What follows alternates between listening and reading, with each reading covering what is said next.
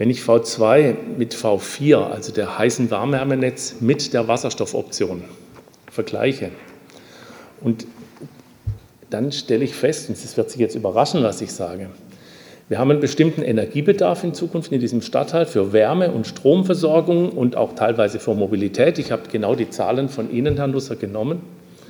Und V2 versorgt diesen Energiebedarf für Dietenbach zu 87 Prozent aus den regenerativen Ressourcen im Stadtteil.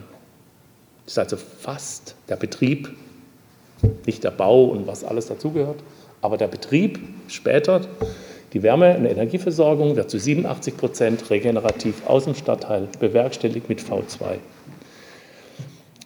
Bei V4 gelingt das nur zu 23 Prozent. Wenn man V2 und V4 mit den gleichen Bewertungsmethoden, das haben Sie leider nicht gemacht, Herr Nusser, berechnet, dann erzeugt V2, also das kalte, warme, das kalte Nahwärmenetz, zweimal so viel negative Emissionen wie dieses Konzept mit dem Wasserstoff.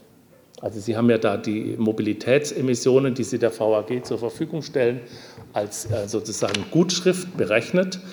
Aber wenn man die gleiche Methode für das V2 anwendet und mit Elektrobussen fährt beispielsweise, dann würde V2 doppelt so viele Busse fahren lassen oder doppelt so viele Jahreskilometer, mehr als doppelt so viele fahren können.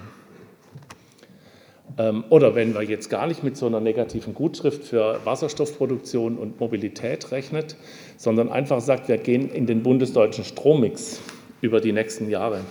In der Methode, wie Sie es angesetzt haben, also mit den CO2-Werten, dann ähm, erzeugt V4 sechsmal so viele CO2-Emissionen wie V2. Ist so. Ähm, der Grund, den habe ich schon genannt, Dietenbach hat diese Besonderheit, dass äh, das Grundwasser die Quelle ist, die da zur Verfügung steht und dagegen kann das heiße Nahwärmenetz nicht effektiv gegen vorgehen.